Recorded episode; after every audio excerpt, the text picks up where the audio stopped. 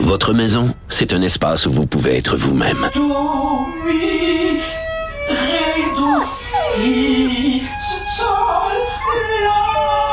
Elle mérite d'être bien protégée et vous méritez d'être bien accompagné. Trouvez la protection la mieux adaptée à votre maison avec Desjardins Assurance et obtenez une soumission en quelques clics sur desjardins.com.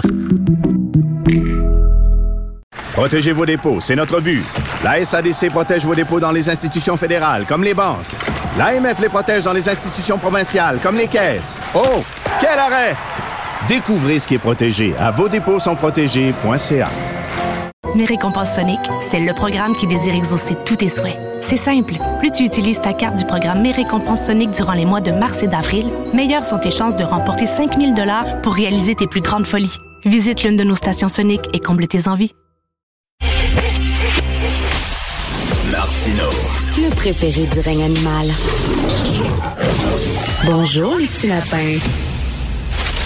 Alors, on parle avec euh, Elsie Lefebvre, analyste politique, chroniqueuse euh, au journal. Vous pouvez la voir aussi à la joute. Elsie, euh, aujourd'hui, tu écris une chronique Bravo aux profs grévistes. Pourquoi bravo? Ben c'est ça. Donc euh, en fait, en réalité, c'est ça, c'est que euh, les professeurs ont été euh, des missionnaires, donc étaient des religieuses. Et à un moment donné, il y a eu la révolution tranquille. On a bon on a on a envoyé finalement les, les secteurs de la santé, et de l'éducation dans le réseau public, mais on a gardé cette vision là d'une école ou de d'hôpitaux gérés par des femmes sous-payées. Puis les dernières négociations, c'est un peu ça, c'est que les infirmières ont dit à un moment donné, c'est assez. Donc, ils sont partis au secteur privé, dans les agences. Et moi, je vois la grève, cette fois-ci, des enseignantes comme un peu ça. C'est un ras-le-bol qui s'est exprimé euh, par euh, cette grève euh, quand même historique, quatre semaines de grève. Et donc, c'était un peu la manière pour elles de dire, mmh. d'alerter la population, le gouvernement, pour dire c'est assez. Et l'école publique, elle est importante et on doit investir massivement, oui, dans les salaires, mais aussi dans les conditions de travail. Donc, moi, je, leur dis bravo de nous avoir alertés et d'avoir mené ce combat ultimement qui sert à toute la société. Ben, c'est un combat que, tu sais, on peut pas faire l'omelette sans casser des œufs, malheureusement. Puis le, résultat, c'est qu'il ben, y a des étudiants qui ont manqué quand même beaucoup de semaines d'école. Qu'est-ce que tu en penses de ça?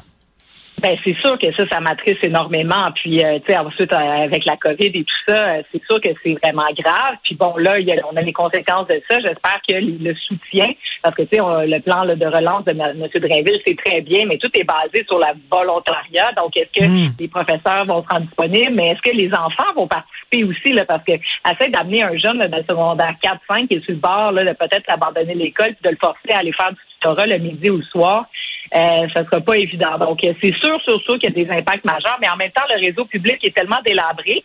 On écoute les enseignantes là, qui sont même pas certaines de voter pour euh, la convention, l'entente qui est devant elles, ben parce que euh, c'est pas assez. Mais en même temps, euh, donc, eux autres ont décidé de dire, ben écoutez, là, là, c'est assez, on va au bout pour qu'au moins on ait cette reconnaissance-là. Et moi, ben c'est sûr que là, je regarde ça, est-ce qu'ils vont voter pour ou contre, c'est pas évident.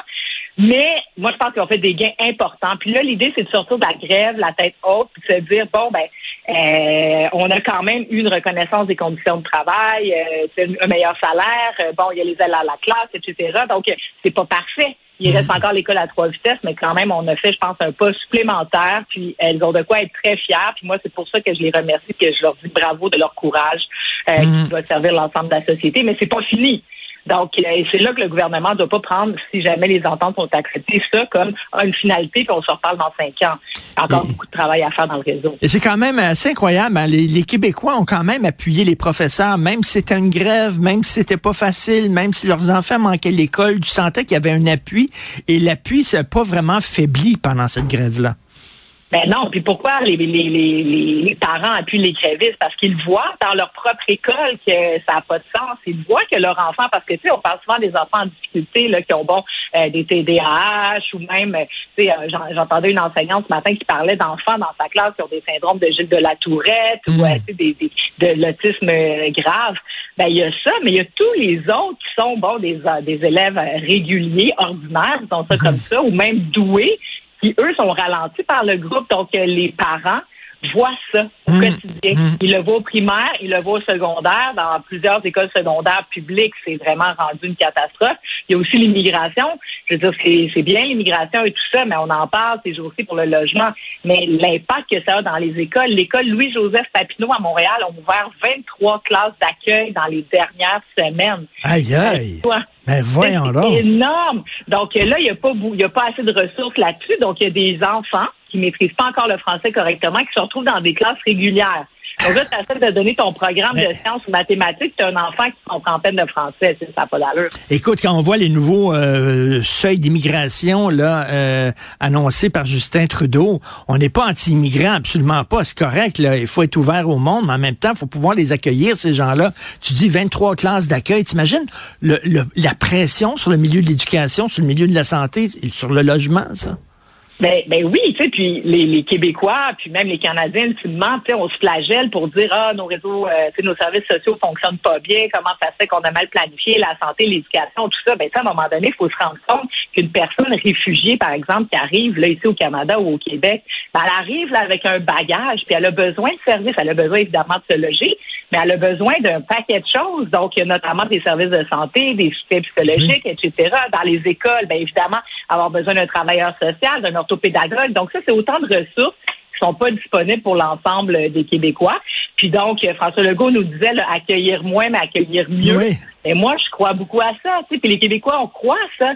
C'est de dire oui, on est accueillant, oui, on est pour la diversité, oui, on veut s'enrichir, mais on veut aussi tendre la main, accueillir des gens dans des conditions dignes, euh, ben, élémentaires pour euh, pour ces personnes-là elles-mêmes. Puis ensuite de ça, ben, pour un vivre ensemble qui va avoir euh, de l'allure au Québec. Donc, euh, c'est vraiment heureux que le débat euh, change, puis que ça soit plus une affaire de racisme, de xénophobie, Oui, etc., ouais. mais de juste gestion normale de ressources euh, de base. Et tu as vu, là, il y a des économistes qui disent que c'est des taux, euh, des, Ben oui. d'immigration trop élevés. Il y a même des hauts fonctionnaires qui avaient averti il y a deux ans Ottawa en disant, écoutez, là, ça va faire une pression énorme sur le logement. Donc, selon toi, euh, Emmanuel Latraverse dit, euh, Justin Trudeau va être obligé de reculer. Euh, Qu'est-ce que tu en penses, toi, de ça?